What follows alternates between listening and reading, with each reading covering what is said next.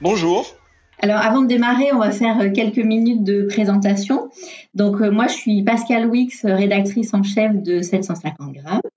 Et je suis ravie donc de vous accueillir. Vous êtes Dominique euh, Chambon et vous êtes producteur fermier d'un fromage de chèvre très connu qui s'appelle le Rocamadour, donc là la version AOP, et vous êtes basé dans le Lot.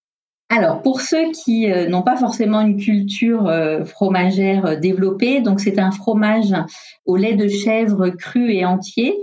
donc, il a une pâte molle, une croûte naturelle et il se présente en fait sous la forme de petits cylindres ou j'ai envie de les appeler des palais. Et vous, vous êtes producteur fermier, ce qui veut dire que vous fabriquez le rocamadour à partir du lait de vos chèvres que vous élevez dans votre exploitation. Et ce que j'aimerais savoir, parce qu'on a du mal à imaginer ce métier qui est un très beau métier, que vous me décriviez en quelques mots votre journée euh, type. La journée d'un chevrier, ben, c'est la traite deux fois par jour qui rythme un peu notre journée de travail. Alors pour nous, ça commence à 7h30 le matin pour la première traite. Et après la traite, c'est la fabrication. Et puis aussi, il y a une bonne partie de la journée qui est destinée ben, à la vente des fromages, aux livraisons et puis aussi, euh, bien sûr, à l'alimentation des animaux, parce que ça fait partie aussi du métier d'éleveur. Et puis aussi cultiver des plantes pour les nourrir, puisque le cahier des charges de l'appellation Rocamadour nous l'impose, mais on doit élever les chèvres sur euh, ce territoire des, des causes du Lot. Et ça passe par euh, des cultures, ben, quelques céréales et puis des fourrages pour alimenter nos chèvres. De la luzerne, du sainfoin, des plantes endogènes à la région. D'accord, donc c'est un métier euh, super complet. Donc à la fois, vous élevez vos chèvres en portant une grande attention à leur euh, alimentation. Il y a la traite et ensuite vous fabriquez le fromage et vous les vendez euh, vous-même, hein, si j'ai bien compris. Tout à fait. La journée de travail se termine par la, la traite du soir, vers 18 heures. En fonction du nombre de chèvres qu'il y a à la traite, ça peut durer jusqu'à 2 heures. Voilà, ça fait des grandes journées quand même. Et c'est important de veiller au respect de toutes ces étapes pour assurer au produit ses qualités organoleptiques et qui peut ravir les consommateurs. Vous travaillez 7 euh, jours sur 7 donc ah, c'est presque ça, oui, tout à fait. C'est 7 jours sur 7. Après, euh, on peut se relayer puisque je travaille en, association avec euh, mon fils et puis une jeune voisine qui est associée avec nous depuis quelques années. On fait des roulements un petit peu pour pouvoir au moins dégager un week-end de temps en temps. D'accord, bon, bah, ça c'est une bonne nouvelle. Et vous parliez, je rebondis sur euh, ce que vous disiez sur la typicité de votre euh, fromage, donc euh, qui a le label AOP. En termes de goût, d'affinage, qu'est-ce que ça veut dire pour nous les, consommateurs? Sur le rocamadour, qui est un, petit palais de, 35 grammes, hein, donc un tout petit fromage, avec un affinage rapide, puisque on parle d'une huitaine de jours, 8 à 10 jours après la fabrication. Ce fromage se présente avec une fine couverture, c'est-à-dire une fine peau finalement de, velours qui l'enveloppe. Et sous cette fine peau de velours, on trouve une petite couche de crème et de fondant qui font vraiment les caractéristiques du rocamadour, avec un goût, bien sûr, un goût de chèvre, euh, pas très prononcé, un goût euh, assez subtil, euh, souvent d'ailleurs, euh, les, enfants adorent ce fromage parce que il n'est pas trop fort. Souvent, on a l'image d'un fromage de chèvre, un fromage un petit peu fort. C'est pas du tout le cas du rocamadour. Il est, il est doux, il est tendre, il est crémeux, il est fondant. C'est ce qui le rend euh, particulièrement agréable pour nos consommateurs. Je, confirme. Entre le moment où vous ajoutez la tressure pour faire cailler le lait, il faut combien de temps ensuite pour démarrer l'affinage? L'affinage, il démarre dès la mise en forme du fromage. Donc c'est euh, dès le lendemain de la traite. C'est à peu près quand il va être présenté au consommateur, il aura en gros une dizaine de jours.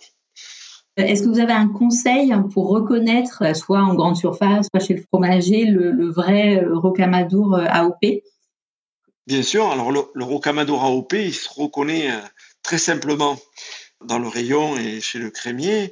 Le consommateur doit exiger la petite étiquette octogonale dans laquelle euh, on peut reconnaître euh, le site du village de Rocamadour qui orne la partie supérieure de l'étiquette. Ça, c'est obligatoire. Il doit apparaître sur tous les, sur tous les rocamadours présentés à la vente. Alors, quelquefois, il y a une étiquette pour euh, une barquette de, plusieurs fromages.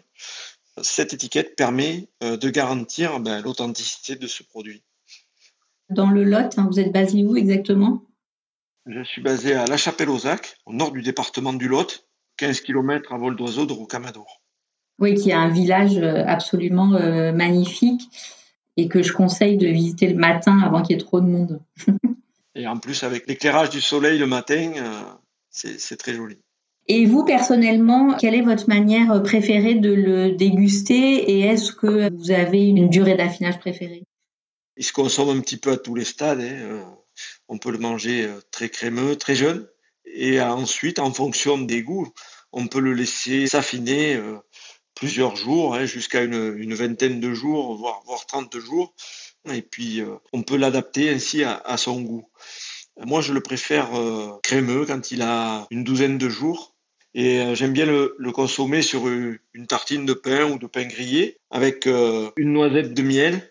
S'il y a une noix qui traîne par là, ben, j'aime bien la, la casser et la, et la déguster avec ce fromage-là ah ouais, super bonne idée. Tartine, euh, rocamadour, euh, pas trop écrasé, j'imagine. Ça serait dommage de d'enlever la, texture parce que c'est vrai que le, contraste entre la, croûte, qui, est légère, et le cœur moelleux, euh, moi je sais que j'aime beaucoup.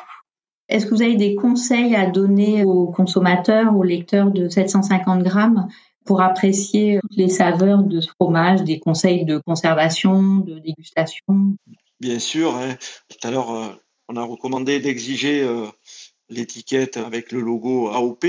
AOP qui signifie vraiment euh, que ce produit est authentique, qu'il a été produit euh, dans des conditions optimales, en respect du cahier des charges, et encadre l'élevage des animaux, etc.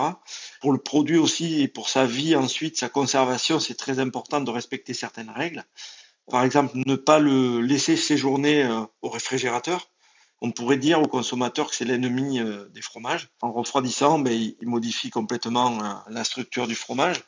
Il faut pouvoir le conserver en revanche dans un endroit relativement frais, autour de 10-12 degrés, et de pouvoir euh, ainsi le retourner aussi tous les jours. Ou alors on retourne l'assiette, hein. on met deux assiettes creuses l'une sur l'autre, et puis tous les jours on retourne.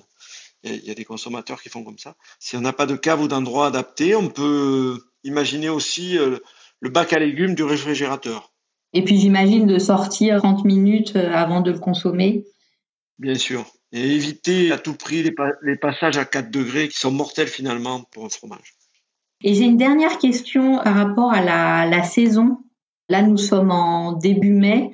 Est-ce qu'il y a des différences de saveur entre les différents mois de l'année? Qu'en est-il en mai, par exemple? Ben Pour le rocamadour, je pense qu'on est actuellement dans les, la saison optimale pour le déguster. Ça coïncide avec euh, la pousse de l'herbe, ça coïncide avec euh, la mise bas des chèvres. Les chèvres ont fait leur bébé euh, dans le mois de février-mars. Donc c'est la période où, il y a effectivement abondance de lait. On retrouve cette période aussi à l'automne, puisqu'il y a des chèvres qui mettent bas au mois, d'octobre, au mois de septembre. Donc on retrouve cette période de, lactation optimale et qui donne un lait chargé de saveurs qui en général plaît beaucoup aux consommateurs.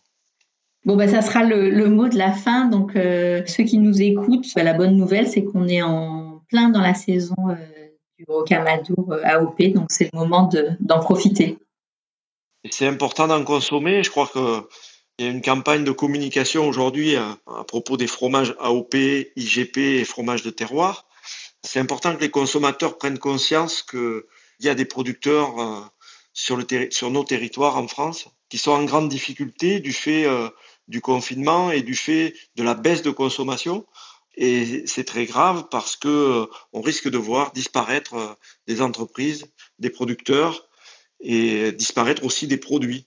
Et ce serait dommage que cette France des mille fromages s'appauvrisse et que demain on ne retrouve pas durablement ces produits euh, et qu'on puisse les transmettre à nos enfants. Donc je crois que il y a cette campagne de communication qui s'appelle Fromagisson, fromage bien sûr comme fromage et agissons pour dire euh, sauvons, euh, sauvons ce patrimoine fromager français et consommons du fromage, consommons des fromages AOP, IGP et fromages de terroir. Je suis bien, je suis bien d'accord avec vous. C'est vrai que on se rend pas toujours compte que derrière les produits qu'on achète, il y a des métiers, il y a des élevages, et que c'est important euh, pour nous consommateurs de consommer intelligent. Merci Dominique pour, pour toutes ces informations. Moi, ça m'a donné furieusement envie d'acheter des, des rocamadours et de les déguster. Je vous souhaite une belle journée et merci de nous régaler avec vos fromages. Au revoir Dominique. Merci beaucoup Pascal. À bientôt. Au revoir. Au revoir.